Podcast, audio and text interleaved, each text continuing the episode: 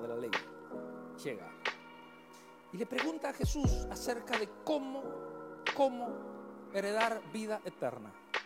Y le dice, ¿qué tengo que hacer?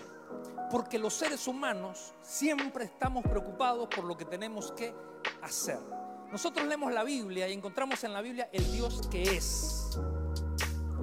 Y en la Biblia ese Dios es amor, en la Biblia ese Dios es el camino, en la Biblia ese Dios es el pan, en la Biblia ese Dios es la luz, en la Biblia el Dios que es. Pareciera que Dios está muy interesado en que nosotros nos metamos en la cabeza que lo importante es ser. Que lo importante es ser. Y nosotros cuando le preguntamos a Dios, no le preguntamos cómo soy, le preguntamos qué, qué tengo que hacer.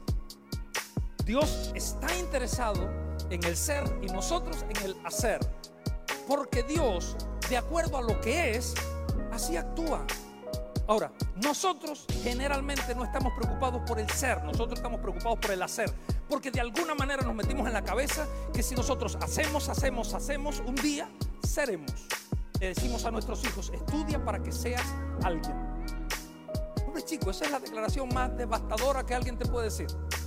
Porque si alguien te dice para que seas alguien, le estás diciendo porque ahora no eres nada. Y se imagina andar por la vida haciendo nada.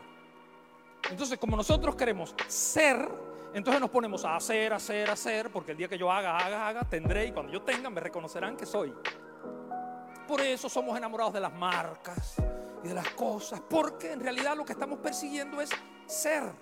Y Dios no tiene que vestirse de Louis Vuitton para que nosotros lo reconozcamos. Él no tiene esas preocupaciones. Porque Él es. Ahora yo no.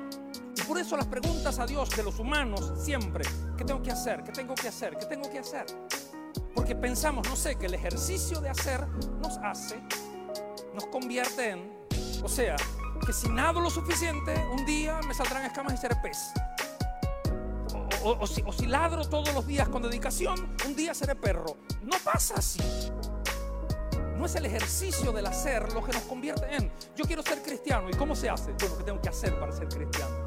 Y ahí nos pasan una lista de cosas por hacer y nosotros meticulosamente comenzamos a hacer las marquitas a las, a las, cosas que hacen los cristianos y pensamos en nuestra ingenuidad que un día seremos. Seremos.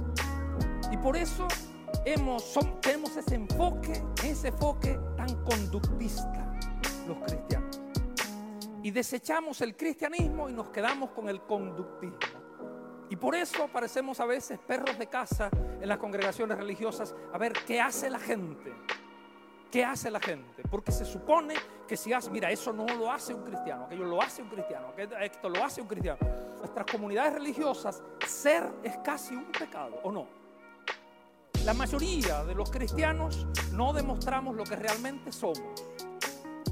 Porque si tú te atreves a, demostrar o a, lo que eres, ay, ay, lo que te cae encima.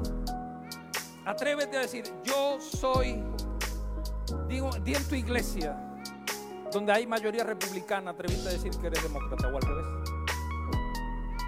Te, te van a matar. Te van a matar. O sea, no se puede. Tú haz cualquier cosa, pero jamás digas en una iglesia lo que tú eres porque te van a crucificar. Un día Jesús vino al cielo, como Jesús no tiene ese problema, Él es, Él, él dijo, yo soy, ah tú eres Mesías, clavo, pa, pa, a una cruz. En las comunidades religiosas, decir lo que eres, terminas crucificado. Y como nosotros no queremos que la sociedad nos crucifique, entonces nos disfrazamos en el hacer. A ver, ¿cómo hacen acá? Acá se peinan para este lado, me peino